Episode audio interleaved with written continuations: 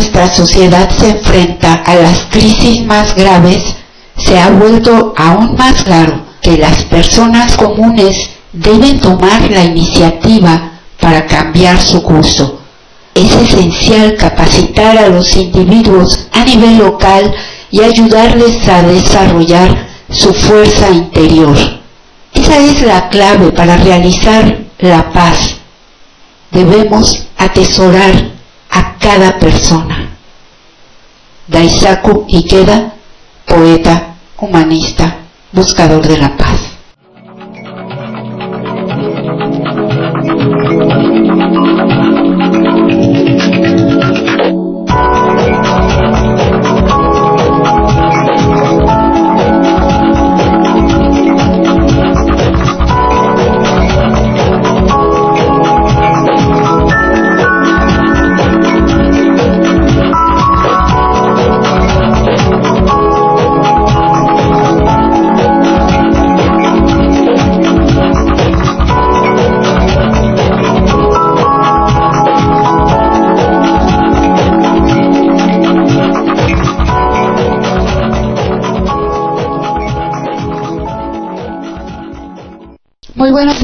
Asak Devi. Estamos en Del Caos al Cosmos. Hoy es jueves 19 de octubre de 2023. Ha pasado demasiado rápido este año, caray. Y tengo muchísimo gusto en saludar a todos y cada uno de ustedes en este programa Del Caos al Cosmos. Hemos escuchado, les recomiendo mucho la columna de Fabricio Mejía en donde habla del sindicato de piña algo que es interesante porque estamos viendo que hay una lucha frontal, ya nada disimulada por parte de estas personas que mandan a estos que más bien parecen sus trabajadores personales, sus lacayos, a manifestarse por algo que ni siquiera les perjudica y que no sabemos realmente si estén recibiendo alguna jugosa recompensa por armar sus desbarajustes en las calles y propiciar más problemas viales de los que la Ciudad de México. En la Ciudad de México es bastante problemático ya de por sí el pasar de un lugar a otro entonces no es justo que les hagan eso a los citadinos y entonces dice, sí, pero bien que cuando hicieron su plantón, la gente que no tiene memoria, que no conoce la historia, que no sabe lo que ocurrió y por qué fue esa protesta, que ya fue la culminación de muchas que se dieron desde el desafuero del presidente López Obrador, el hoy presidente, así como su persecución política, así como también el fraude de lo más burdo que hicieron con la colaboración del propio INE, entonces IFE, y la cuestión es que fue una válvula de escape realmente para que no estallara la violencia, porque me consta, la gente estaba, estábamos muy enojados. Y había ya la intención de comenzar otro tipo de cuestiones que no fueran solo las marchas que siempre fueron pacíficas, que nunca hubo provocaciones por parte de nosotros, en cambio sí por parte de ciertas autoridades, entre comillas, y finalmente hoy que hay un respeto hacia los ciudadanos, que no se les reprime, ellos son quienes provocan a la policía en el cumplimiento de su deber, que es abrirle paso a los automóviles y fingen que se les está agrediendo cuando en realidad son ellos y hay videos en donde se ve cómo jalan, tiran al suelo a policías, los golpean. Lo que están buscando es precisamente ser reprimidos, que haya una contestación para poder ellos victimizarse, como ya lo hace la Suprema Corte, como ya lo hacen los jueces, como ya lo hace todo este entramado corrupto que no quiere renunciar a lo que ni siquiera es su derecho porque no son más que privilegios. El presidente lo ha dicho una y otra vez, no se va a perjudicar a ningún trabajador y eso queda muy claro y lo saben, simplemente están fingiendo que no lo saben y es una forma de propagar las mentiras siguiendo la máxima que les recetó su compañero de armas, el Alasraki, que ahora anda mendigando dinero, pero esa es otra de sus tretas, aparentar que no tienen dinero cuando ellos están siendo financiados no solamente por dineros de los grandes empresarios, sino además de dinero que viene de la derecha mal habido además y de Estados Unidos es todo una farsa esto de no tenemos dinero y hasta le piden a la gente que trabaje de gratis para ellos porque no tienen dinero. No tienen vergüenza, eso es claro. En un ratito me conecto con mi camarada Andrés del Collado si bien en México estamos sufriendo esta embestida por parte del propio poder judicial, que debería ser el poder que defendiera la justicia, que estuviera al servicio de las mejores causas del pueblo, que fuera justamente eso, el árbitro, aquel que vigilara el buen funcionamiento, sí, de los poderes también, del poder legislativo, del poder ejecutivo, pero para bien del pueblo, de la gente en general, para la convivencia pacífica y no estar creando más conflictos defendiendo delincuentes, como bien lo dice el presidente, tanto de cuello blanco como de los otros. Y ahí están los ejemplos, son muchos, como les han descongelado cuentas, como han liberado a gente que ya con pruebas y todo estaba en la cárcel incluso, y les están dando amparos y los están protegiendo. En cambio, a la ciudadanía, no obstante ellos cobrar carísimo porque tener un presupuesto enorme, dilapidarlo en cuestiones solamente personales, tener ahí un guardadito en fideicomisos, resulta que ni siquiera hacen su trabajo, ni siquiera ejercen la justicia. Hay cientos de miles de sentencias que no se dan y de trabajo retrasado, porque ellos están ahí para servir al dinero y a sus intereses personales y esto ha quedado plenamente probado. Entonces, claro que hay un enfrentamiento y esto no va a quedar ahí.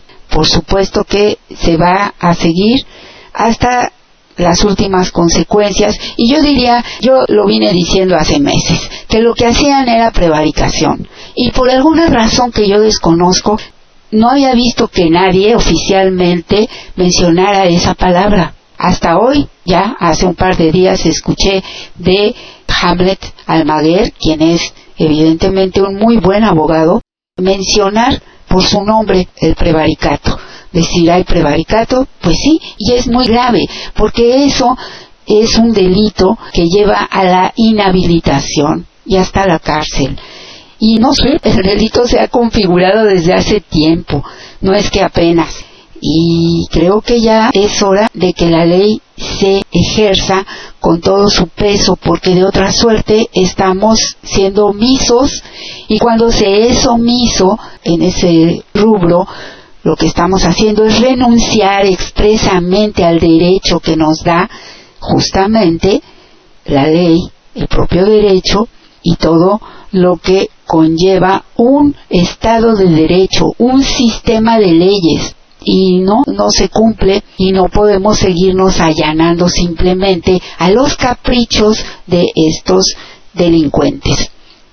Dicho lo anterior, tan es así que les dan amparos incluso, no quería pasarlo por alto, para que también, ya, no solo el presidente no puede mencionar muchas cosas, no solamente él está siendo coartado en su libertad, los medios públicos, y esto ha sido dicho por el propio Genaro Villamil, los están multando, multa tras multa, y quieren simplemente cerrarles la boca, sino que también está ya el INE prohibiendo que la ciudadana Claudia Sheinbaum. Se reúna con la gente, pero no dicen nada de que la botarga, la señora vendedora de gelatinas, según ella, que sigue siendo, sigue cobrando en el Senado de la República, desde ahí se haga propaganda y haga su campaña. Eso pasa totalmente inadvertido para estas autoridades, entre comillas, para estos que debieran ser los árbitros. Y además la Suprema Corte reparte amparos al por mayor para que también en el martes del jaguar, la gobernadora Laida Sanzores no puede mencionar a este sujeto, Salinas Pliego, que es un evasor fiscal, es un delincuente. Yo francamente no sé por qué, si se tratara de cualquier otro empresario, pequeño empresario, ya estaría tras las rejas ya habría otro tipo de acciones legales. No entiendo por qué este señor puede enseñorearse, provocar, insultar y decir no pago y háganle como quieran y no son cien mil pesos ni cien millones, son miles de millones lo que le debe al erario en México y se niega a pagar este sujeto se ampara para que ya no puedan mencionarlo ni a él ni a sus lacayos en el programa eh, que tiene los martes la gobernadora. Sobre los gastos de la Corte, que el año 2009 el costo de la Suprema Corte Mexicana fue de 3.244 millones de pesos, mientras que el gasto de la Corte colombiana para el mismo periodo fue de solo 107 millones, 3.3 de la mexicana, mientras que la Corte peruana costó 93 millones, solo 2.9% de la mexicana. ¿Acaso esta enorme diferencia presupuestal se justifica en términos de carga de trabajo y eficiencia? la respuesta es no. En ese mismo año la Corte Mexicana resolvió 4.308 casos, pero la de España resolvió 15.851 y la de Perú 8.957. Por último, en cuanto a la obesidad burocrática, proclaman la obesidad y están a favor de el libre mercado y en contra de los monopolios, siempre y cuando no se trate de sus intereses. Aplican sus recomendaciones, pero en los bueyes de los compadres. Por último, en cuanto a la obesidad burocrática, la Corte Mexicana es también la que más funcionarios tiene, 3.116, mientras la Corte estadounidense tiene 483, la española 278, la canadiense 209, la peruana 175, la alemana 167 y la colombiana 146.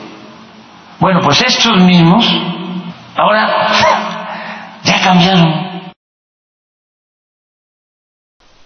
Pues sí, antes estaban criticando lo que se hacía y ahora y pusieron de manifiesto cómo otras cortes en el mundo trabajaban más y tenían mucho menor presupuesto y ahora en cambio cambiar como lo dice el presidente y ahora pongo esto mientras establezco contacto con mi camarada. Hubo una, unas cancioncitas bien lindas ahí en el martes del jaguar, porque ahí dan clases de maya también.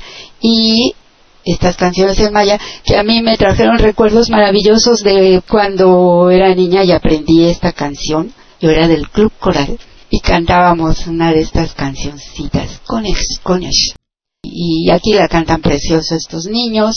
En un capítulo de, ya con censura, también del programa de Laida Sansoles. Esta noche en Derroches se amparó en contra del programa.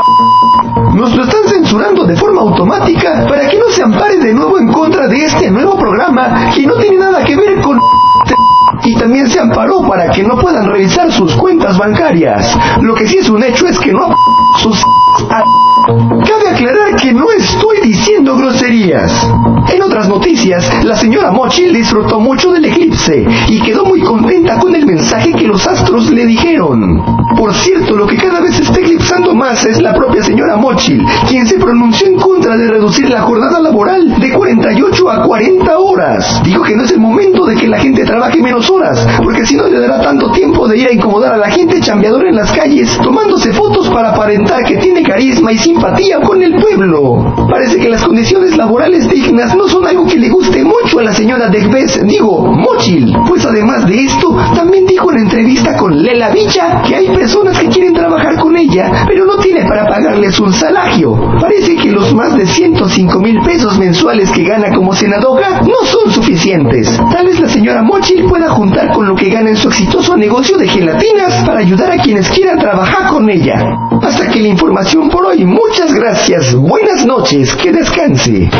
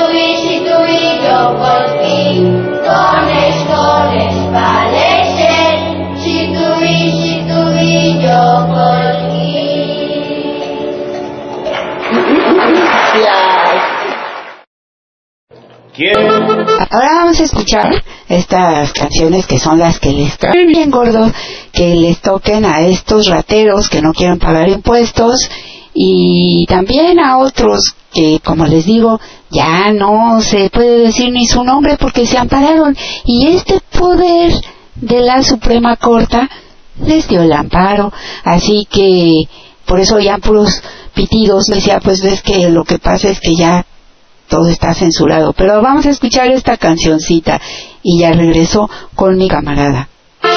Los que ayer se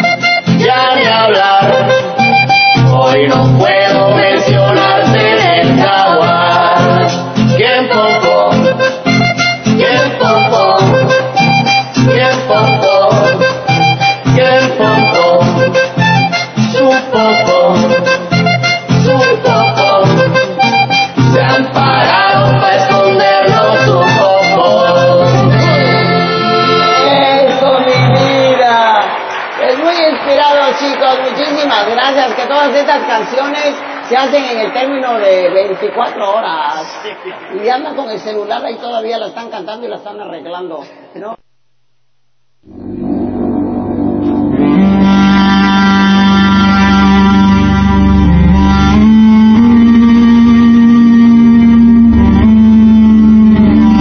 Radio AMLO. La izquierda se levanta. Estamos en Del caos al cosmos. con Azarte.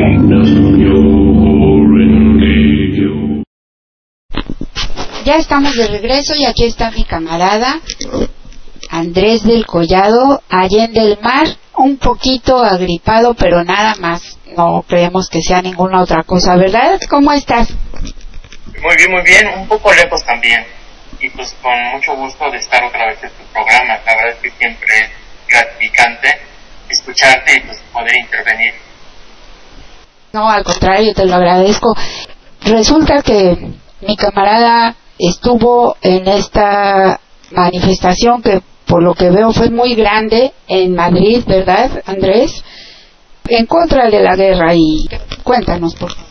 Y la verdad es que me sorprendió mucho eh, el grado de, de fuerza y de gente que participó en esta manifestación. Hubo varias convocatorias, sobre todo los carteles indicaban en diferentes puntos.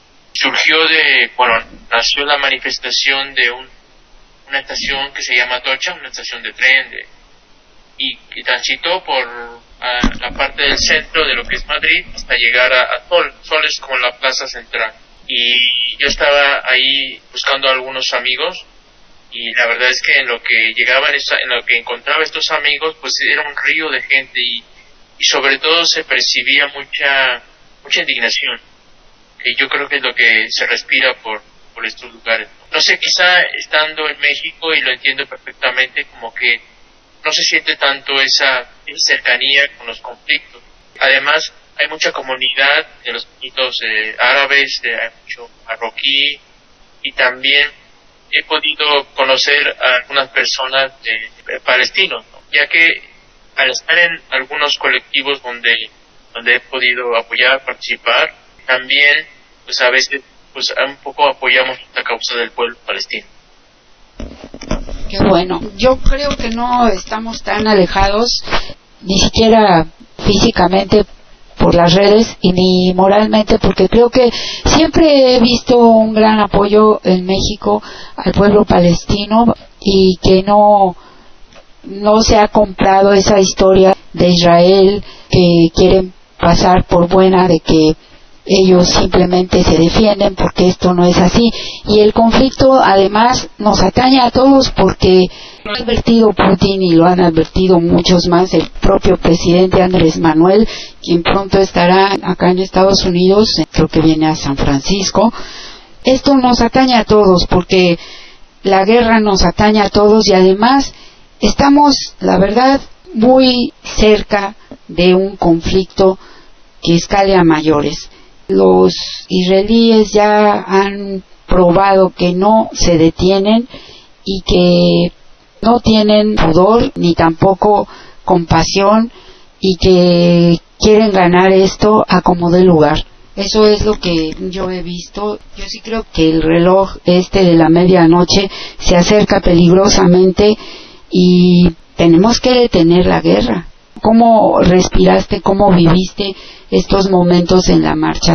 Eh, la verdad, eh, al, al, informarme, al, estar un poco en contacto con esta realidad, claro, desde alejado, a pesar de que un poco más cerca que México, pero, pero también pues, es una percepción tanto personal y pues, de lo poco que se puede saber de la situación que se vive por allá.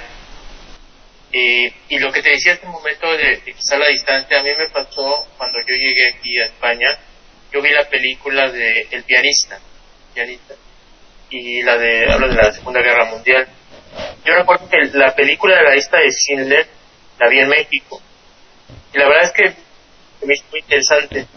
Y, pero cuando vi esta película, se llama El pianista, eh, me percaté de que esto pasó aquí, en Europa, en España y como que la sensación de, de cercanía de que conflictos, sobre todo la, Segunda Guerra Mundial, muchos de los conflictos estado aquí en Europa, quizá eh, puede percibir más esa, esa realidad de que los conflictos tenemos. Lo que tú comentabas de que yo creo que ya estamos a, algunos dicen que incluso ya estamos en la guerra. Lo que pasa es que es diferente de guerra, esto es más híbrida, se llama porque sea, al parecer ha sido como una escalada de acontecimientos, con lo de Ucrania, pues también con las que hablado con el, pueblo checheno. Y sobre todo esto yo creo que ha detonado eh, pues mucho peligro. Eh, la verdad, esa eh, lo que está haciendo el, el Estado israelí, que no es lo mismo que el, la religión judía, que a veces se quiere confundir, ¿no? Ah. Porque automáticamente si, si uno eh, protesta o se manifiesta en contra del que está haciendo el Estado de Israel, pensaría que uno se vuelve eh, en contra de, de esta religión. Entonces, como te mencionaba, hay, hay, hay, gente que, que dicen que ya estamos en una guerra. Al fin y al cabo, yo siento que se está reacomodando el, el mundo. Yo, yo, yo percibo que estamos, eh, a lo mejor quizás suena exagerado, pero es un cambio de paradigma, es un cambio de incluso de crisis civilizatoria, porque pues Occidente siempre, bueno, siempre ha tenido el poder hegemónico y han surgido otras fuerzas como Rusia y China, pues que no van a permitir ese poder. Entonces es como un choque muy fuerte y siento que se está manifestando en este momento con el conflicto que hay en, en Gaza, ¿no? Y bueno, eh, al fin y al cabo no es una guerra. Si la gente pone atención y revisa un poco la historia, se da cuenta que es una invasión. Ha sido una invasión desde 1946, 48, perdón. Eh, y entonces, eh, pues es una situación bastante complicada, complicada. Y yo, yo siento que lo que pasa es que hay mucho temor por manifestar, porque precisamente es este poder hegemónico que, impone la fuerza y la fuerza la tiene a través de las armas. Quien impone ese poder la- es las armas al fin y al cabo. Por eso es que el Estado de Israel pues hace lo que quiere. Realmente eh, no hay ningún pudor, no hay ninguna vergüenza de cosas que está haciendo. Sí, y como tiene pues el apoyo de los Estados Unidos, como tiene el apoyo tácito, porque finalmente se hace declaraciones la ONU, pero no pone el alto, y entonces se siguen de largo. Yo, yo siento que lo más peligroso es el silencio, ¿no? que las demás es para que las demás naciones pues alzaron un poco la voz. Porque bueno, sabemos que esta hegemonía occidental, impulsada por Estados Unidos y también la Unión Europea, incluso los portavoces de la Unión Europea eh, pues apoyan, apoyan un poco esta situación, ¿no? O, o te hacen, o, o te tapan los oídos, o no, no se quieren manifestar justamente en contra de, de las atrocidades que están haciendo. Sí, es verdad. No hay una respuesta global como se esperaría. En Europa, hasta donde he visto, también en Alemania hubo manifestaciones que, por cierto, me parece fueron reprimidas. Y como Alemania y Francia han estado reprimiendo a, a la gente que se está protestando. Incluso hay unos videos por ahí donde eh, se está manifestando con las, las banderas palestinas y están deteniendo a estas personas porque sí están prohibidas allá las manifestaciones. Aquí en España, eh, afortunadamente, no ha sido el caso. Por eso es que este domingo que pasó se, se- se hizo una, esta manifestación que tú comentabas. E incluso ayer hubo también esta manifestación eh, frente a la embajada de- del Estado de Israel.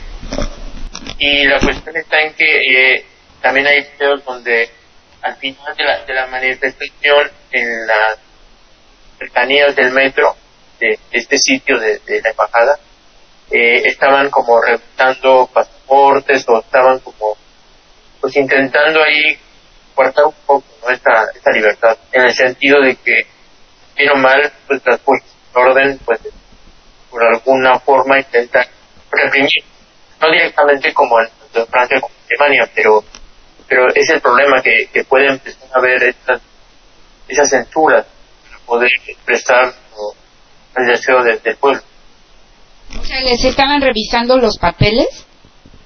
Sí, porque sobre todo, pues mucha gente que va a manifestar, pues es de origen árabe, son marroquíes, o, o- pero también, afortunadamente, mucha la comunidad española, pues considero que, que se ha se ha solidarizado mucho con, con esta causa. Incluso, precisamente, ha habido un conflicto con una de las vicepresidentas, que ahora, ahora está. Ella se, se manifestó e indicó que pues había que hacer algo, ¿no? Y incluso eh, al, al, al presidente en, que, que pues de, de las, las relaciones con, con el israelí y lo que pasa es que el gobierno eh, está conformado todo por dos partidos lo que es partido Podemos. sobre- y Podemos entonces es un gobierno de coalición esto es no es un gobierno de un solo partido sino en las últimas elecciones al no formar mayoría el Partido Socialista pues tuvo que agruparse con otros partidos y, y la forma como se agruparon fue que les, les dio eh, algunas carteras, esto es, algunos ministerios. Entre ellos está una de las del Ministerio de, de Asuntos Sociales, ella pertenece a- al partido Podemos. Entonces ella eh, se manifestó, incluso eh, hizo una especie de conferencia de prensa indicando justamente que, que Pedro Sánchez, que es ahora el presidente, eh, pues debería de, de exigirle más al Estado israelí que parara lo, lo, la situación que se vive por ahí. Incluso hubo una especie, no digo de conflicto, pero los medios de comunicación se aprovecharon de esa situación para atacar a vicepresidenta e indicando que el gobierno estaba así como medio fracturando. Ya sabes, ¿no? Cómo son los medios de, de información. O sea, más información, este, aprovechan cualquier cosa para, para atacar, en este caso, el gobierno que ahora Sí, es que hay una, una cargada de los medios internacionales, por lo que veo y también en México, a favor del Estado de Israel, porque aquí en México, no sé si viste, pero de la manera más majadera posible, el, bueno, también este señor, ¿cómo se llama ese chayotero de Televisa? Pues ya ni trabaja ahí, ¿o sí? El Joaquín López Dóriga, entrevistando al embajador o a la representación de Palestina en México. Fue muy majadero con él, lo quiso incluso, en cierta forma, censurar, callar, y porque le decía, ya, ya, ya, así le hablaban. Y en cambio actúan de otra manera por lo que toca a Israel. También la embajadora de Israel en México pretendió eh, enmendarle la plana al presidente de la República, diciéndole que debería de manifestarse más duramente en contra de Palestina. Y el presidente, como tú y yo sabemos, pues la mandó por un tubo, ¿verdad? Decentemente como acostumbra. La, embajadora de Israel eh, mandó una carta al gobierno de España para que mediara, no mediara, si mediara y sobre todo bajar el tono de las acusaciones que hacía la vicepresidenta que te comentaba. Y Para que bajara el tono de quién, perdón. de la vicepresidenta, o sea, la vicepresidenta que te comento que es de, Ah, sí, sí. De Podemos. de, de Podemos, eh, la embaja- embajadora israelí le mandó una carta al gobierno de España diciendo que sería bien bueno que se reunieran para reprimirla, o sea, eh, en el sentido de casi casi regañar a la vicepresidenta por, por lo que había manifestado. Entonces, perdón, perdón. No, no, al contrario, perdón. sí. Afortunadamente el bien o mal el gobierno reaccionó y dijo, ¿sabes qué? Eh, pues no vamos a permitir que digan estas cosas. Bueno. Pero al fin y al cabo, bien o mal, eh, hay un término que utilizan mucho aquí, yo creo que sobre todo en Europa, es eh, el socio. O sea, hablan del socio porque al fin y al cabo es un interés. Ah, Y, y la hegemonía occidental, de, de Estados Unidos, de Europa, al fin y al cabo, pues eh, no lo van a decir directamente, en este caso Estados Unidos sí, pero algunos gobiernos eh, pues, eh, apoyan, apoyan estas medidas porque al fin y al cabo pues hay una hegemonía, ¿no? Hay un imperialismo eh, ahora más directo que nunca. Entonces, es una forma de pensar, una, es una forma de, ejercer el sobre los demás pueblos. Yo estando en la manifestación, pues, pues me puse a pensar, ¿no? Que, que muchas de las injusticias que se hacen, sobre todo en el sur del, del sur, del sur global de, este, es gracias a, a, imposición de normas y de pues del poder de hegemonía. Yo como migrante pues eh, tengo estos dos como puntos de vista, ¿no? Por lo menos una perspectiva de estar fuera de mi país, saber lo que lo que hemos padecido, saber por qué a veces no podemos estudiarlo como quisiéramos porque al fin y al cabo tenemos la bota encima. El, el poco margen que tiene de poder, más que desarrollar, de poder crecer como, nación, como país, pues este es muy difícil.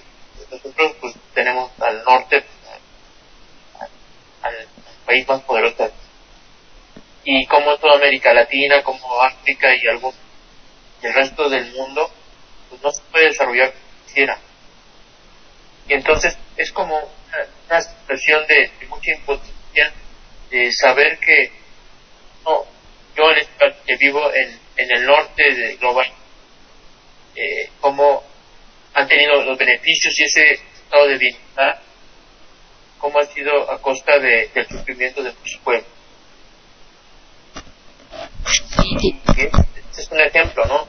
Esta, esta sensación de impotencia de que ese Estado de Israel está imponiendo y está despojando a sus territorios, sobre todo de una forma hasta cínica, sin que nadie le diga nada. O sea, ah, y como la, el, hijo sentido de pues, golpea donde da lo que quiere y el respaldo del papá que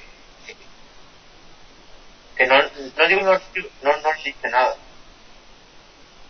¿Cómo sentiste tú a la gente? Había mucha gente, me dices, y había gente de origen pues, africano en la manifestación, supongo, pero predominaba algún tipo de personas, es decir, eran más migrantes que nacionales de España, y cómo era el ambiente, cómo viste, había indignación, ¿cuál es tu percepción?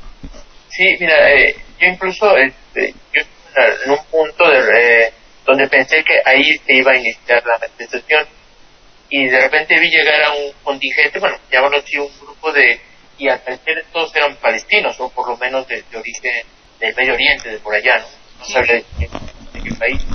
Pero además de que por el idioma no distinguía bien los cánticos que hacían estaban, la vibra que, que emanaban era de, de mucha rabia, había mucha indignación en ese primer grupo.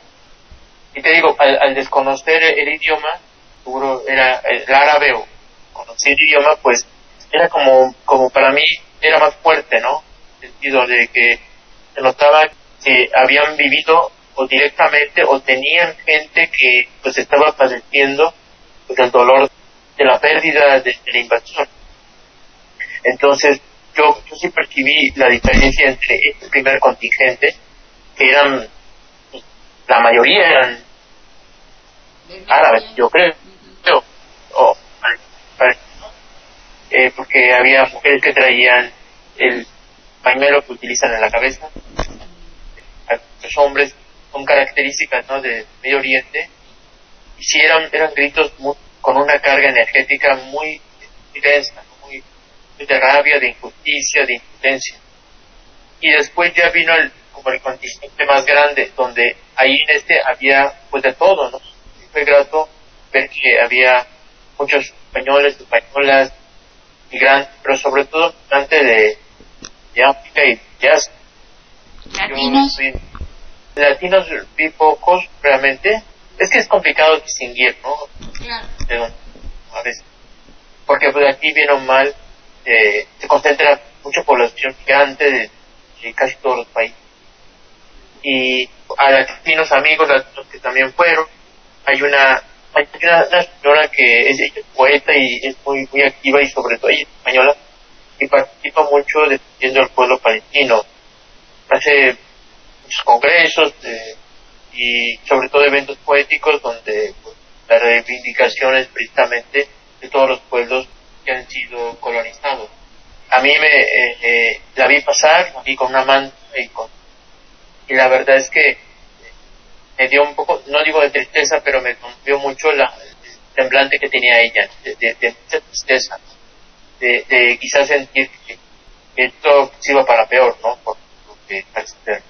Y sí, había mucha muchas protestas, mucha indignación, y sobre todo había mucho más que de lo que yo pensé encontrar, yo, yo no pensé encontrar tanta- ¿Cuál fue el cálculo de los participantes en la manifestación? Pues, eh, exactamente no sé los manifestantes, pero decían que eran eh, la, la prensa, algunos hablaban de 10.000, otros de 30.000, de 50.000. Ya sabes que esas cifras son Sí. relativas y, y va a conveniencia de los intereses. Pero yo sí vi más de más de 30.000, no más. yo- ¿Sí hubo cobertura por parte de la prensa española? No, no, bueno, hubo muy poca realmente. Generalmente los medios que están más afines un poco a esta reivindicación. Pero yo no, es que, no sé, también es un error mío que ya casi no veo alguna televisión, eh, porque me pasa como en México. Simplemente el de unos comunicadores como, bueno, no son comunicadores, manipuladores como el- la retórica, todos estos personajes. Entonces, yo, yo casi no veo la televisión. Me informo más por algunos medios a través de internet que son mucho, mucho más afines. Hay un, hay un canal que se llama Canal Red, que escucho bastante. ¿Cómo se llama? Y en general, yo no vi muchos medios, medios de información. De, me refiero de los grandes consorcios de, que, que suelen estar en otros lados. ¿no? Yo, casi no vi este, este tipo de, de medios. Te digo, solo los afines. Qué curioso, ¿verdad? O sea que a eso no le quieren dar difusión, que uno se entera por las redes, ¿no? Por los videos de las youtubers o gente que, que los manda por su celular, ¿no es cierto?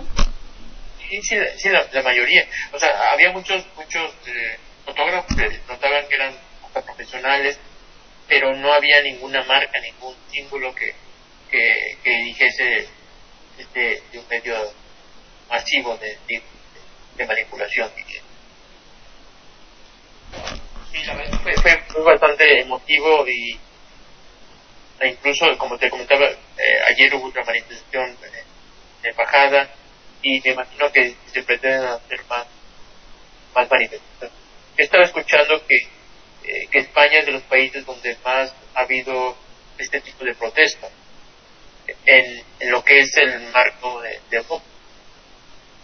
O sea que digamos que allí la opinión está dividida de los que están en contra de este ataque de Israel a Palestina. En general, bueno, los dos, los de información no, no, es como que tienen temor, quieren manifestarse eh, primero siguiendo los intereses, ¿no? que ya todos. Pero es que al parecer es como, es un temor eh, hablar del pueblo palestino porque parecería que te confundieran con Hamas. Y Parecería que, perdón. Parecería que estás apoyando al grupo terrorista. Ah, ya, sí. la, la gente pues es muy fácil, es muy manipulable, entonces la gente automáticamente confunde, confunde la bandera palestina con, con esta organización terrorista. Porque hay mucha ignorancia y sobre todo pues al, al- para manipular pues es muy fácil. eh, muy, muy fácil pues eh, describir, dibujar, eh, identificar al pueblo palestino con grupo terrorista, ¿no? Es una, una de los conflictos, ¿no? Precisamente para legitimizar la invasión. Primero tienes que, a- al enemigo lo tienes que quitar de toda categoría humana, eh, de ahí viene pues todo, todo esa, eh, bombardeo sistemático de manipulación Deshumanizarlo, ¿no? humanizarlo. Entonces, eh, como que hay muchos comunicadores que tienen miedo a decir que están apoyando al pueblo palestino porque es como, como si estuvieras apoyando. E incluso eso lo, eso lo, lo llegan a- como a, a dar a entender algunos grupos de derechos. O sea, como que te tienes que estar en, o sea, eh, ¿cómo, cómo explicarlo? Eh, tienes que automáticamente eh, manifestar que estás en contra de Hamas. Sí, sí. Digo, la gente no mucho porque porque precisamente yo siento que hay mucho miedo, incluso cuando la gente pues, sube fotografías de fútbol, no como que hay temor a poner me gusta o, compartir esas, esas, eh, esa información.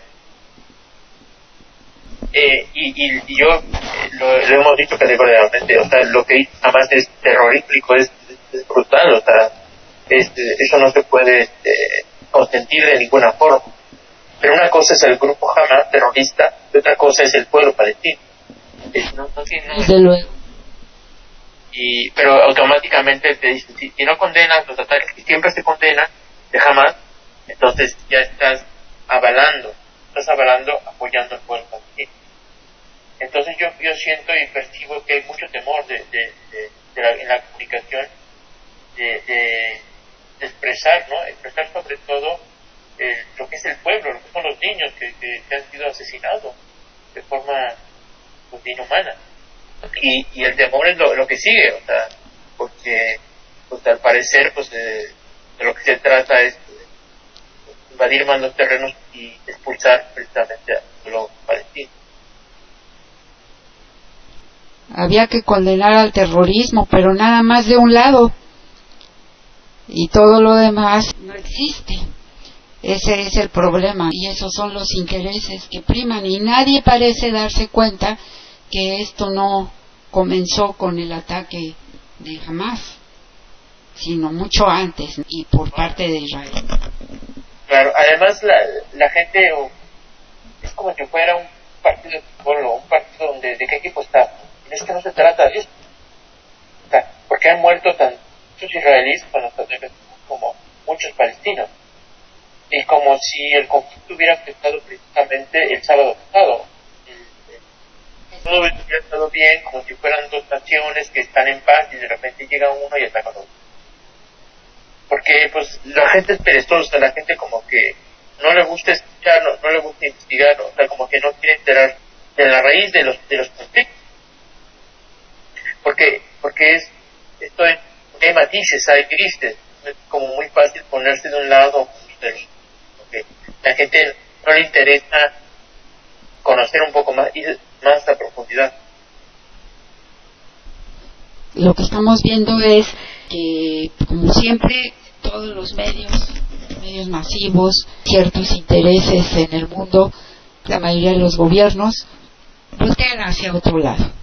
Son incapaces de condenar en sí la guerra, el horror y lo que desde hace tiempo ha estado pasando en Israel, que ha seguido avanzando sobre el terreno palestino, que los tiene en un estado de apartheid, esa es la verdad, porque así están, así han estado. Los han ido, no los consideran ni siquiera humanos. Esa es la realidad. Y se dice, y aquí hubo quien lo escribió en Estados Unidos, que los israelíes sabían del ataque de Hamas, pero no hicieron nada. Eso quiere decir que estaban buscando esto, para poder atacar más frontalmente y seguir con una guerra de exterminio, que eso es lo que francamente han estado haciendo desde hace tiempo. Eso es lo que yo opino. No sé, eh, tú qué pienses. Porque un poco de las tierras, y de, creo que es un, un espejo donde, tenemos que ver. O sea, quizá el tiempo es un tiempo diferente, ¿no? Es como en 1492, es la misma situación, 1492. O, lo, o en la Segunda Guerra Mundial.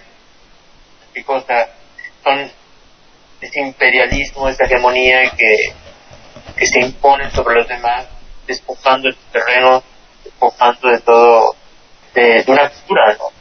Lo peor es que lo estamos viendo en vivo y en directo, ¿no? Y, sobre todo, como la sensación de, de no poder hacer nada. Porque ellos eh, se sienten fortalecidos, se sienten con poder precisamente porque tienen armas. O sea, si el Estado de Israel no tuviera ese armamento, simplemente y ese armamento y además el apoyo tanto de Europa como de Estados Unidos difícilmente podría estar haciendo lo que hace.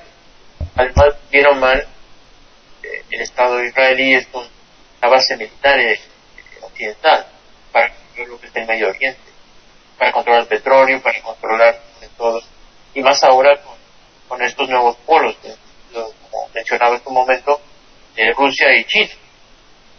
Así es. Lo podemos ver con cuál es la política qué ocurre con Estados Unidos cuando se trata de que vienen las elecciones y empiezan a decir vamos a construir más partes del muro, no vamos a dejar entrar a los mugrosos mexicanos, a los mugrosos latinoamericanos, aquí no van a pasar y si vienen pues van a encontrar pollas, esas cosas que pusieron para lastimar, para matar a la gente que pasara por ahí, por el agua, como si nunca hubiera sucedido que Estados Unidos de Norteamérica tomó la mitad del territorio mexicano.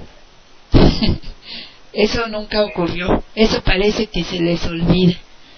Y entonces ellos que sí han hecho eso, que sí han invadido países, se quieren encerrar y son incapaces de responder al llamado pacificador del presidente López Obrador de invertir en los países de Latinoamérica precisamente para evitar que siga habiendo esta migración hacia el norte, porque lo que requiere la gente es vivir mejor en su propio lugar, en su propio país, y se niegan a eso también, y siguen asfixiando a pueblos como el cubano, como el venezolano, porque ellos realmente no están interesados en la humanidad, están interesados en el negocio de la guerra y eso ha quedado demostrado en todos lados. Entonces, creo que hay mucho por hacer y más que nada que se despierte la conciencia de la gente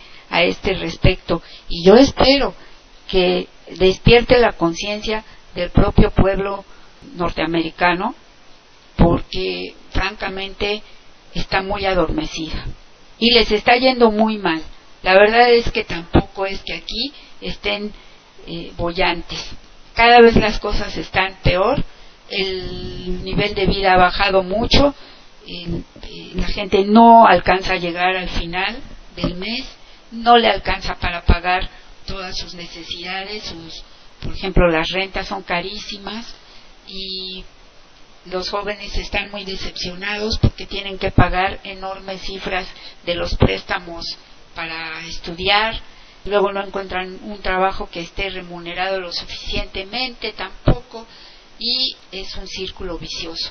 Los cuidados sanitarios son muy caros y no tampoco es que sean tan buenos, tienen tecnología, pero tienen un fallo enorme en la gente. Yo ayer estuve en el hospital, me hicieron análisis. Bueno, tengo los brazos como si me hubieran golpeado. Esto nunca me lo han hecho en México, de verdad son muy malos para esto, ¿eh? Y ni en el seguro social que la gente se queja me ha pasado algo así. Yo realmente estoy espantada. Y todo eso sí, carísimo, mucha tecnología, pero mucha inhabilidad y mucha falta de, ese rapport humano que debería de haber. Entonces, este mundo requiere ya la conciencia de la gente de que no tenemos por qué seguir tolerando esta situación, nadie y que ningún pueblo en el mundo debe ser subjuzgado y que nadie tiene el derecho de condenar a otro. Entonces, que más voces se levanten y que todos estemos unidos ya, que haya paz, pero paz con justicia. Eso es lo que creo. Claro, para mí lo complejo es que yo, yo siento que Occidente eh, tiene un terror, un miedo, y cuando alguien tiene miedo requiere una forma más violenta. Lo digo porque precisamente porque otros pueblos se están levantando y entonces pues eh, no quieren repartirse el pastel. Occidente, y como te decía hace un rato, Occidente, toda la riqueza que hay aquí es gracias a y todavía dijera, hubiese riqueza aquí, hay más riqueza en América Latina, en África, en, en Europa, pero entonces son, Occidente ha sido depredador, se ha beneficiado a base de, primero construir un relato de superioridad el, el expolio y la explotación a través de las colonias. Entonces, yo lo que percibo es que Occidente pues, está relato, no solamente a nivel económico, sino a, a nivel discurso, a nivel relato, porque están surgiendo estos pueblos. Por lo menos está China, está Rusia. Entonces, pues ya no es antes, antes era pues de los dos bloques, ¿no? El, la Unión Soviética y Estados Unidos. Se fue a diluirse la Unión Soviética, surgieron otros pueblos con más identidad. Por eso es que, y así lo percibo, que el Occidente está con un terror, un terror de que el pueblo se levante. Por eso tiene que seguir sometido. Y para mí parte del conflicto es lo que está pasando en Gaza, lo que está pasando en Ucrania, lo que ha pasado en, la- en África. Porque cómo es posible que todavía Francia controle muchas colonias, colonias africanas. O sea, que incluso eh, hay países de donde sale el oro y, y Francia tiene más oro que los mismos países, países donde hay oro. Y entonces, pues, los pueblos están empezando a rebelar. Y la hegemonía occidental, pues, no va a permitir todo esto. No lo va a permitir. Y entonces, esto, pues, está este choque. Así es, estamos viviendo. Sí, civilizatorio, es una cuestión ya de civilización. Así es. Por eso es, es bastante complejo. Y luego lo que dices de la, de este estado de bienestar que algún tiempo aquí, por lo menos en Europa, pues, pudo beneficiar a la, a la, a la gente. Pero aquí, como, como tú mencionas, en Estados Unidos aquí está fatal lo que es la, la sanidad pública. Y pero yo también acabo de tener una experiencia bastante desagradable porque pues la, la bola, ¿no? Ya saben, la bola de años que ya te empieza a salir. Y, y, y no sé qué me indigne más. Si los 10 minutos que te dan solamente para, para la consulta, pues solo te dan 10 minutos. Eh, incluso te ponen la hora, a las 8.55 hasta las eh, y hasta las 9 con, con 5, así te lo ponen. Qué bárbaro. Eso. O, o bien, eh, no sé, tengo un problema en el oído, me, he empezado a zumbar y le- me van a mandar con el especialista hasta febrero. No, febrero. O sea, eso, o yo creo que sabes lo que más indigna o lo que más me consuela es que no te miran a los ojos. O sea, la doctora no te mira a los ojos. O sea, a mí es lo que más me... me Qué grave, ¿verdad? es que el, el tiempo de espera en lo que te, te dan con el especialista, pero el, el que no sean capaces de mirarte a los ojos, para mí es un síntoma. Y, y yo pensé, dije, bueno, a lo mejor esto me pasa porque soy migrante, ¿no? Y me ven cara de, de panchito. Así es muy despectivo, eh, o me ven cara de, de indito, de forma despectiva, porque soy mexicano. Pero no, me, yo él lo he conversado con españoles y españolas y al parecer es la misma tónica. O sea, es eh, porque como hay poco personal, entonces los médicos, las doctoras, eh, se desquitan con el paciente. Y yo a mí no me, bueno, yo que ir al médico, ¿no? Pero a mí me, no me gusta ir porque te regañan. Como si uno fuera el culpable, como si uno mismo provocara, pues, la, la- la- lo que uno está padeciendo Claro. es que eh, lo que va es que pues, la idea es privatizar la sanidad pública. Así es. Y bueno, España siempre presume que es la mejor sanidad, no sé si del mundo, pero que es de las mejores que hay en Europa, según España. Y me pasa como a ti, que yo creo que por lo menos las veces que he ido en México a, a- al seguro, a- al hospital o a la Cruz Roja, pues por lo menos me miran a los ojos. Claro. Y claro, es que como es una decadencia que, que Occidente, porque ya no, ya no tiene el control, ya no tiene esa hegemonía. Entonces, al saber que los demás pueblos están levantando y se están dignificando, yo siento que, que Occidente se, se empieza a mirar al espejo, ¿no? y, y va a ser muy doloroso para Occidente, o sea, el darse cuenta que el ser blanquito, el ser, el tener como que la, la idea de, de superioridad, este, pues es como un globo inflado. Sí. Esto, esto que hablo de ese eurocentrismo, yo que vivo en el epicentro de, Europa y sobre todo en el reino, la visión que se tiene, así yo lo he percibido, pero es una, visión muy personal, de que pues en España, pues un imperio, ¿no? Un imperio y que tuvo sus glorias y que los que venimos de, esa colonia pues como superiores. Todavía, a, a mi parecer, pervive el pensamiento de, de muchos, muchos españolas que pues eh, son, son los reyes. ¿no? Entonces, uno que sale de, de la colonia, llamémoslo así, y entra al imperio, entra al reinado, pues como que hay modelos que nos han impuesto que no corresponden a nuestra propia realidad. Y uno como migrante, pues entra en cierto choque, por lo menos yo, un choque quizá identitario, ¿no? De que nos dijeron, nos vendieron una idea del mundo, nos vendieron una idea de Europa, nos vendieron una idea incluso de como civilización humana y pues no corresponde a eso que nos vendieron. Por ahí yo escuché que decían, no, que Europa es la vanguardia de los derechos humanos. Yo digo, pero ¿cómo? ¿De dónde? O sea, será para a los propios habitantes de Europa, como si Europa fuera referente de los derechos. Porque lo que hace con el resto del mundo, pues no tiene nada que ver con. Eso lo vemos en México, lo vemos en, África, en gran parte de- del mundo que nos consideran del tercer mundo. Lo que pasa es que pues ellos tienen eso que tienen gracias al saqueo de los países de, de África y de América.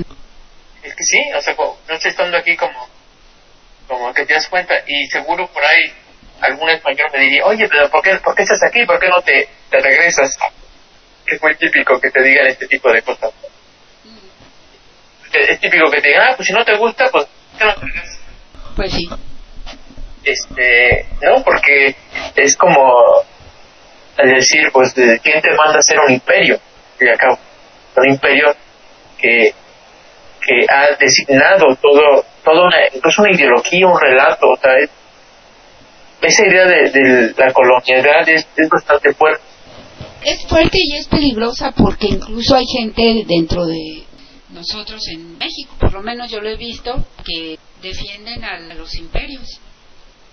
Es decir, se cree en el cuento de que unos son superiores y otros son inferiores. Por eso yo decía que, que esta forma de pensar debe cambiar, debe haber una revolución de conciencia en la gente, entender que no hay superior ni inferior, que todos somos exactamente iguales, que haya ese respeto. Porque ahí es donde comienza todo. Ese es el gran problema. Claro, es que yo creo que todos, eh, todos, todos lo tenemos inconscientemente. Yo lo tengo. O sea, yo creo que es, es algo que está, no digo implícito en, en nuestra condición, pero, pero yo, yo percibo, yo siento que es un mecanismo de defensa. Pues, ¿Por qué? Porque mientras más cercano yo esté a Occidente, estaría más protegido. Sí. Si yo me alejo de Occidente, entonces voy a ser tachado como el indio, voy a ser tachado como el ignorante, como el salvaje, como el no civilizado, como el violento, yo me explico. Entonces, y más pueblo como el mexicano, que ha sido invadido, ha sido colonizado, eh, ha, borrado toda todo rastro de cultura. Bueno, ha querido borrar, que no ha podido, pero, pero entonces eh, yo creo que como si estoy, soy más occidental, voy a estar más protegido. Entonces yo creo que eso lo tenemos, es, es eh, eh, eso lo tenemos casi en la, en la misma, en ese inconsciente colectivo, diría yo, pero como mecanismo de defensa. No estoy muy segura de eso, pero que sí creo es en lo que dice el presidente López Obrador y es que el mexicano, gracias a su cultura, al arraigo en la cultura mexicana, que es ancestral, es de siglos, de milenios, se ha podido defender de todo eso. Y tan es así que aquí está México resurgiendo y nos tenemos que apegar a esta cultura que tenemos milenaria y a entender que no es verdad ese cuento que nos vendieron de que vinieron a civilizar porque civilización había. Entonces hay que entender las cosas a profundidad, me parece, y de esa manera nos vamos a sentir mejor todos. Yo lo que quería preguntarte es qué pasó con el programa que estaban haciendo. ¿Ya no lo van a hacer ustedes, como habías dicho desde Europa? Sí, bueno, estamos en un impasse porque somos personas y teníamos un montón de cosas por hacer, pero pero está un poco ahí dormido el proyecto, pero la intención es continuar. E incluso, pues ahora que vienen la, las elecciones, tipo de cosas, queremos intentar difundir más, ¿no? Apoyar más a causas. Y sí, la, la, idea es continuar con el programa. Te digo porque tú, tú sabes más que nadie que el hacer los programas pues, requiere de, de tiempo. De, el último que hicimos fue precisamente de la sanidad pública. Hablamos un poco, bueno, tanto desde Luxemburgo, en este caso Flor, Sergio desde Francia y yo de, de aquí España. Es un tema apasionante porque yo creo que es un derecho fundamental de todos los terrícolas en el mundo, sino para qué demonios existe el Estado, para qué demonios el contrato social. Y a mí me encanta y me llena de orgullo lo que el presidente está haciendo en México porque realmente dice es que vamos a tener una salud pública mejor que la de Dinamarca. Y yo les decía, sí, bueno, ni se crean porque tampoco es que ellos en Dinamarca o en España mismo o en cualquier país de Europa tengan los hospitales de lujo para la sanidad pública. Lo que pasa es que en México hay hospitales de lujo para ciertas personas que los pueden pagar que son excesivos. La sanidad pública quiere decir eficiencia y trato humano, no lujos innecesarios.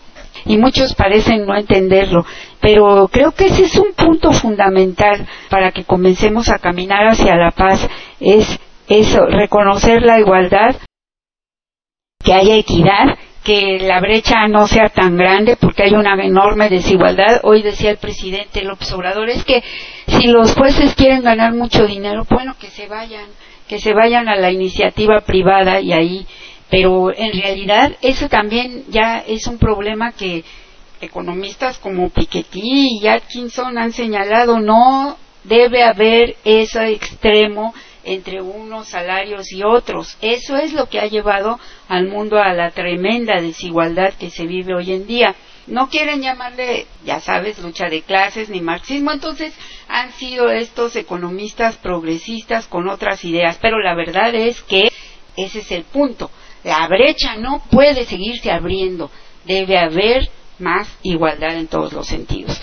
Yo te invito a que participemos. Mira, aquí Tlacael y yo el otro día platicamos. Él está ahora a cargo de, Radio AMLO, la programación de muchas cosas. Y queremos revivir la radio. Queremos, ya ves que hasta el, el Twitter X está en peligro. no sé qué vaya a hacer Elon Musk, porque ahora dice que van a cobrar un dólar al año, pero a mí se me hace que cada vez quieren cerrar y restringir más las cosas. Y yo les invito a todos, camaradas que me escuchan, a que revivamos Radio AMLO y ahí tenemos un chat y en fin, hay cosas que se pueden hacer. No sé qué opines, Andrés, pero yo los invito a que revivamos esta radio porque tenemos que defendernos de lo que puede venir, de la censura y de muchas otras cosas. ¿Cómo ves? Sí, pues yo creo que estamos condenados a, por llamarlo así, a continuar con el proyecto, porque Andrés se va y nos deja la estafeta a todos a todos, ¿no? Y yo creo que se me hace muy sana en el sentido porque de lo que trata es que hay una lucha eh, y, y es el despertar de la conciencia. Entonces, eh, es necesario precisamente la comunicación y más eh, habiendo el ataque sistemático de, de los medios de manipulación que distorsionan toda la realidad a conveniencia de ellos. Entonces es necesario seguir con esto, ¿no? Desde nuestra trinchera, desde nuestras capacidades, pero eh, pues es necesario crear esa red de, de comunicación para, para poder seguir. Y, luego lo que decías de hace un momento de lo que dice Manuel de, de la cultura, yo, y no, no creo que esta nostalgia de, de no, no estar en México, pero es impresionante lo que tenemos como cultura mexicana, es impresionante. Eh, dicen por ahí que para conocer la isla hay que salir de la isla. Quizá el ver desde lejos un poco y comparar, por lo menos en mi caso, eh, me doy cuenta que, que México tiene, tiene muchísimo, pero Eso parece muy sonado, eso como que todo el mundo lo dice, pero pero es, eh, es, lo que, como dice Manuel, es lo que nos ha salvado realmente y es lo que da fuerza y da identidad. Y las cosas que yo le agradezco a Andrés a pesar de que no vivo en México, es que nos ha dado dignidad, dignidad como pueblo. Lo que nos daban los, los gobernantes era pura vergüenza. Pero el- esa dignidad que, que de sabernos, de sentirnos que, que pertenecemos a un, a un pueblo rico, y no rico ni económicamente, sino tiene una riqueza impresionante. Riqueza espiritual, riqueza por todos los lados. Y lo digo comparando con donde vivo en España. Y bueno, he podido viajar un poco en Europa y, y es lo, me doy cuenta, ¿no? Que, que no tenemos nada que, que pedirle al resto. No, nada. Cada cultura tiene lo suyo y es digna de respeto, pero creo que nosotros, así como los árabes, los palestinos, tienen una, un bagaje cultural y claro, como la historia ha sido contada por Occidente, se ignoran muchas de las cosas importantes de Oriente, de Medio Oriente, de nosotros mismos, los latinoamericanos. Yo estoy por la patria grande, yo creo en que debemos apelar a nuestra latinoamericanidad. Cada país de nuestra querida América somos, tenemos algo en común. Qué bueno, en ese sentido, pues sí, compartimos el idioma español, aunque tenemos otras lenguas en otros países también, pero somos latinoamericanos, tenemos otro bagaje cultural y ahora que el mundo empieza a decaer en todas partes, parece ser el resurgimiento de nuestra querida América. ¿No te parece?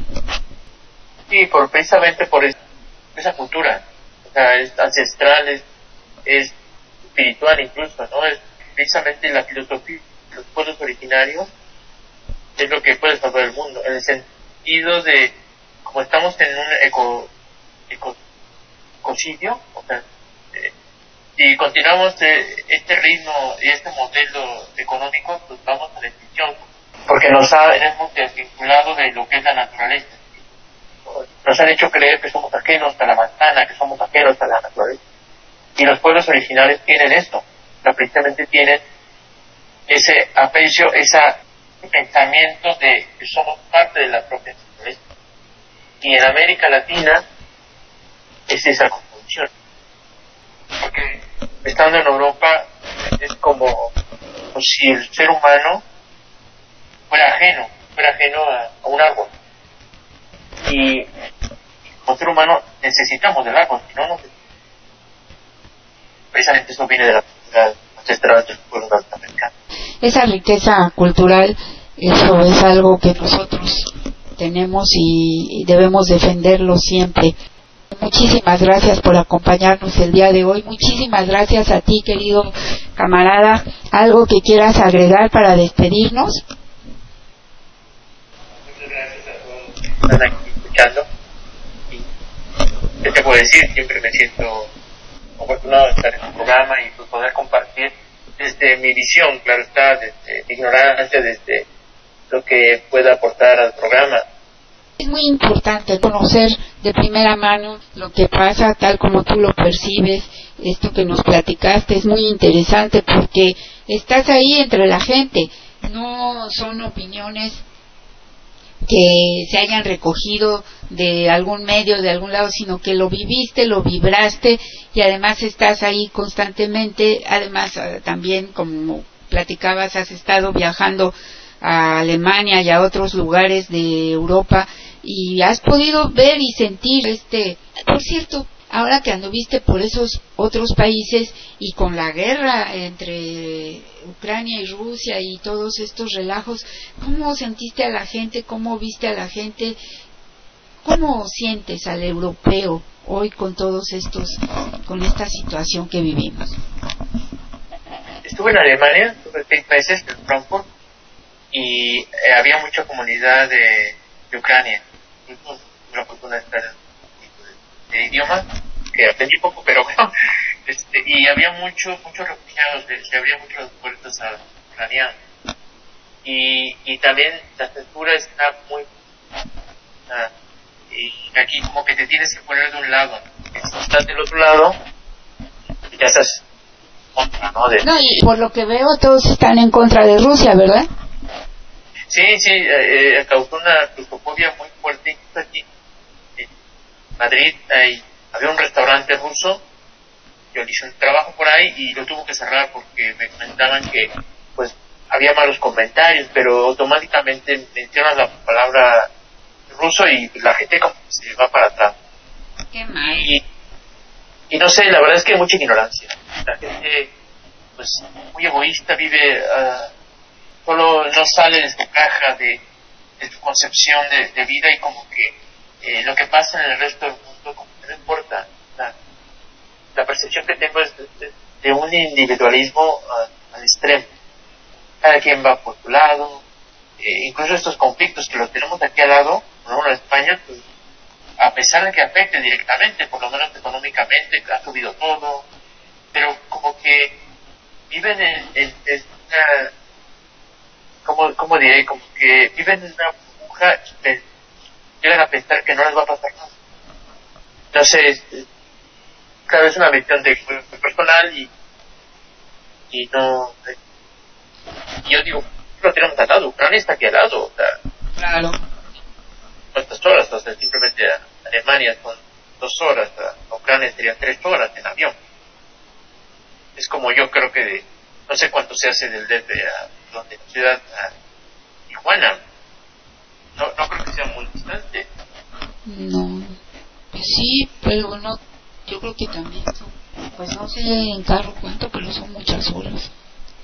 Yo una vez desde México viajé a Los Ángeles en camión. Fue horroroso. no, fue, bueno, no, fue divertido porque yo era muy chica y íbamos así en bola y fue divertido pero bien cansado porque fueron como dos días. ¿Te imaginas? Los, autobuses son mucho mejores que los autobuses, porque allá ves que hay diferentes categorías, hasta donde esté, ¿no? Eh, Aquí son una categoría, una clase, y son terribles. Para ir a Barcelona son ocho horas, es. Y en México, no sé si ha cambiado, pero me acuerdo que había había uno, una vez fui de, de México, del DF, de Ciudad a Guanajuato, en esos autobuses que hasta parecen. Trenes. Y, lo- sí, y la verdad es que los trenes son buenos, pero están más caros que, la- que- que el avión. Para ciertos lugares no ni vale la pena. En, en distancias de mediana a, a corta. Que ahora ya ves con la idea de López Obrador de volver a meter el tren de pasajeros, pues está padrísimo porque el tren Maya, bueno, yo ya no sabes qué ganas tengo de ir y luego el tren, el transísmico y ya se emocionó y ahora ya quieren también poner otros trenes en otros lados y que lo siga Claudia, ¿no? y también el tren México-Toluca, oye, yo a mí me tocó lo peor de eso porque yo estaba yendo y viniendo de México a Toluca y estaban las mugres obras y si no hubiera sido porque llegó Andrés Manuel, ese mugre tren jamás se hubiera terminado y ahora me daba mucha emoción ver a la gente llorando de alegría porque realmente fue todo un logro, ¿no te parece? Sí, vi, vi algunos videos de cuando inauguraron este tren. Bastante entrañable, ¿no? Como la gente disfrutaba, ¿no? Aparte es que tiene que ser, o sea, en Europa es Europa gracias a los trenes. Claro. se comunica y lo que me choca es que muchos mucha gente que critica a- al- al tren tienen cuando vienen a Europa se la pasan viajando en tren Esa es una hipocresía Sí, ya está criticando. Ah, criticando y no sé qué pero cuando vienen aquí pues es que es de la- sobre todo cuando van a otros países o sea, yo a Alemania y por ejemplo en Alemania tu- tuve la fortuna de precisamente por lo de la guerra y lo de gasolina lo que hicieron fue tú pagabas 9 euros por viajar en tren a cualquier parte de Alemania. O sea, no- no era 9 euros al mes. Un abono de 9 euros. Sí, sí, porque, porque fue financiado precisamente para, para este, pues, apoyar a la gente. Si los trenes eh, no pasan de moda, pues yo creo que es, como dice Andrés, para mí también ¿eh? es como que el medio de transporte más relajado que hay, más relajante. A mí me encanta porque el avión me da, no me, me da miedito, la verdad. Y desde luego en el autobús o en carro tampoco, pero el tren me encanta. Además es más ecológico, o sea, mucho más ecológico que, que el autobús y que Sí, a mí también me tocó en viajar, por ejemplo, de, de Francia a Inglaterra y de Inglaterra a Francia en el tren que pasa por abajo. Ese no me acuerdo. Pero sale de Londres y llegas a París. Va por abajo, por un túnel abajo del agua. Sí, ya no me acuerdo exactamente a dónde llegaba. Sí, porque fui en el ferry de, de Francia, del norte de Francia, a Dover. Pero luego allá me regresé en, el, en esa cosa. Muy padre. Sí, pero hay que tener más claro que el mundo debe girar alrededor de la gente, de nosotros, de los seres humanos, no al revés. Y como Andrés dice, el Estado tiene una función y esta es hacer feliz a la gente. Y eso yo creo, eh, Andrés, que lo ven así como muy, como una payasada, como una cosa muy lejana, sobre todo allá en Europa, sobre todo allá donde hay súbditos. ¿Qué les va a importar que los súbditos sean felices? ¿O cómo ves tú? Sí, pues es, una, una mentalidad, pues, eh, para mí yo creo que siguen en el medievo. En el sentido de que el desarrollo, todo es para ellos, básicamente. Entonces, como encerrado. Y con lo, que esto- después ya se exportó a Estados Unidos, pero es como una idea de que, de que ellos son la vanguardia en todos los aspectos. Intelectual, y se han desconectado totalmente para mí de la realidad, porque no son capaces de ver que hay otras realidades. Y lo demás es exótico, lo demás como que es salvaje, es bárbaro, es- como que no son capaces de entender que hay otras formas de ver la vida. Y les espanta porque siempre han estado acostumbrados a, a hacer así. Otra línea de pensamiento, diría yo. Y realmente nosotros tenemos mucha riqueza y en ese sentido creo que esa riqueza cultural hace que seamos un poco más, tanto los mexicanos como los latinoamericanos, tenemos mayor sentimiento de arraigo con la gente, entre la gente, con la tierra, con otro tipo de cosas, otras vivencias, otras experiencias y eso nos ha formado. Me parece que es mucho lo que podemos dar al mundo y ojalá estuvieran dispuestos a escuchar, a abrir sus oídos y su corazón, tanto los europeos como todos, porque lo que pasa es que no vamos a lograr acabar con estas guerras en las que se están perdiendo vidas minuto a minuto si no logramos reconciliarnos entre nosotros como seres humanos. Eso es básico, me parece.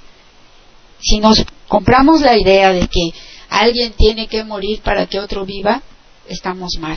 Así no es. Así nunca ha sido, ni nunca será. Eso es lo que yo creo. Claro.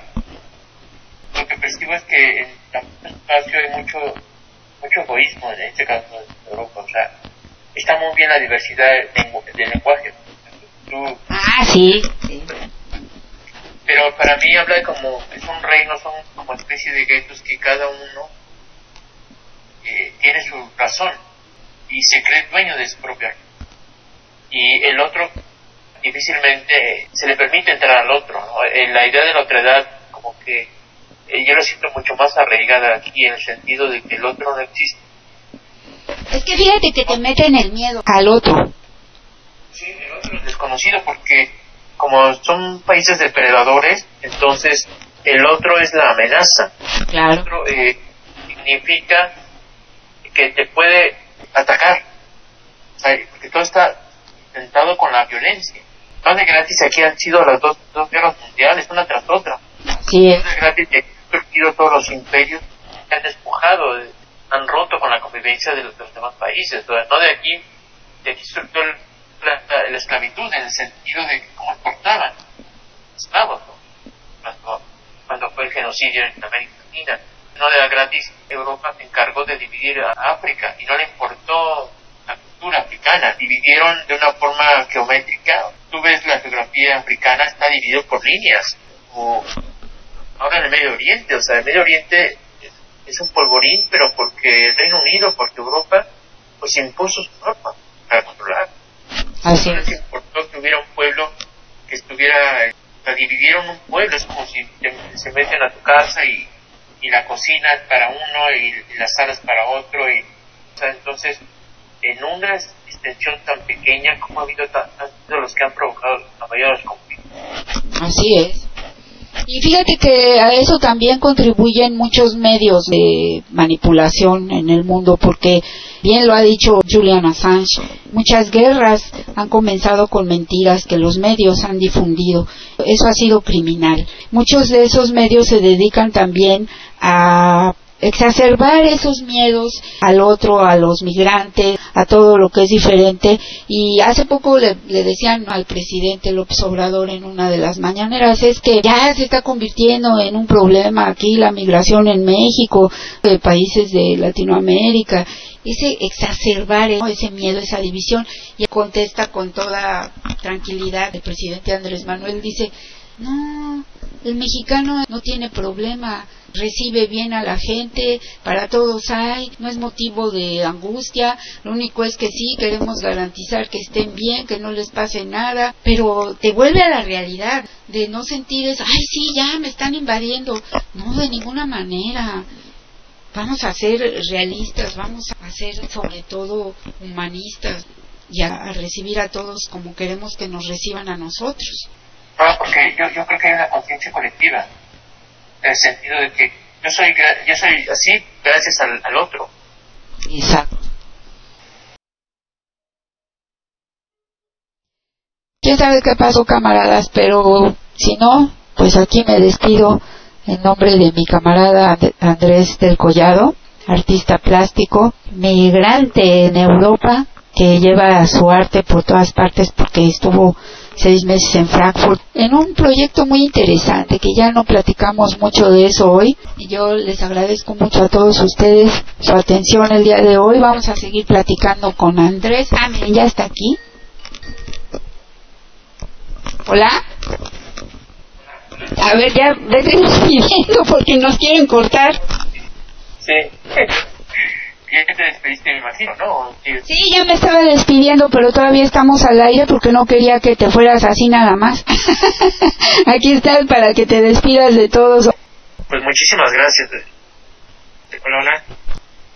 Ah, sí, bueno, no sé si sigo por aquí, bueno, pero Sí, sí, te escucho. pues muchas gracias por la oportunidad de escucharme y pues sobre todo estar contigo, ¿no? Y compartir lo que desde acá estamos viviendo, sintiendo y aunque lejos el apoyo es grande. Yo yo lo, sigo mucho, sigo mucho a México. Mando muchos saludos, abrazos a todos. Muchas gracias. Al contrario, Andrés, muchísimas gracias a ti por este tiempo que nos das. Mucho ya no platicamos de todo lo que estuviste haciendo allá eh, en Frankfurt y otros lugares a los que fuiste, expusiste tu obra y además muchas otras cosas que hay que platicar porque ya sé que tú cuando andas de viaje no nada más haces lo tuyo, sino que te unes al activismo y además estás en este grupo que se llama Eh, somos 4T. Somos Cuatro. Sobre todo ahora que vienen las elecciones, pues a ver si hacemos algo para, para apoyar, impulsar, pues lo que nos toca, ¿no? Aunque, aunque estemos lejos, de todos modos, seguimos siendo mexicanos y mexicanas y algún día vamos a volver y somos parte de, de la realidad, aunque estemos lejos. Pero sí queremos pues, impulsar, ¿no? Eh, que la gente vaya a votar, que la gente participe, que es lo que estamos intentando planear. Promover el voto extranjero, y sobre todo estar vigilantes de, de la situación que, que pasa en México.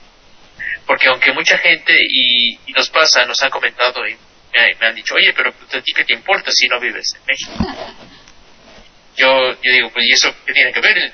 Hasta donde esté sigo siendo mexicano. no sé si alguien me va a quitar ese título, ¿no? Porque me duele lo que pasa en, en mi tierra. Y digo, yo creo que volveré algún tiempo. Pero si no quiero, pues pasar mi vejez por acá, me gustaría volver. Y aunque no fuera así, de todos modos, pues, es parte de mi vida, eso es mi raíz, mi esencia. Claro. Uno como migrante, no sé, quizás lo vivirás por allá, en el sentido de que a pesar de que uno tenga mucho tiempo fuera, pues hay una parte que no te sientes parte de, de esta tierra donde estoy habitando. No eres como ni de aquí ni de allá. Es una situación bastante interesante y compleja. por eso yo creo que los que estamos en el colectivo pues miramos mucho hacia México, estamos muy muy al pendiente porque pues tenemos familia por allá y nos duele lo que lo que vive nuestra tierra. Y pues pues si, si hay algunas actividades pues si, si quieres este puedo compartir con, contigo y con la gente que te sigue, que, que te escuche. Me invitas yo yo con todo gusto estoy aquí contigo. Muchísimas gracias Andrés, te lo agradezco. Muchas gracias a todos quienes escuchan y hasta la victoria siempre.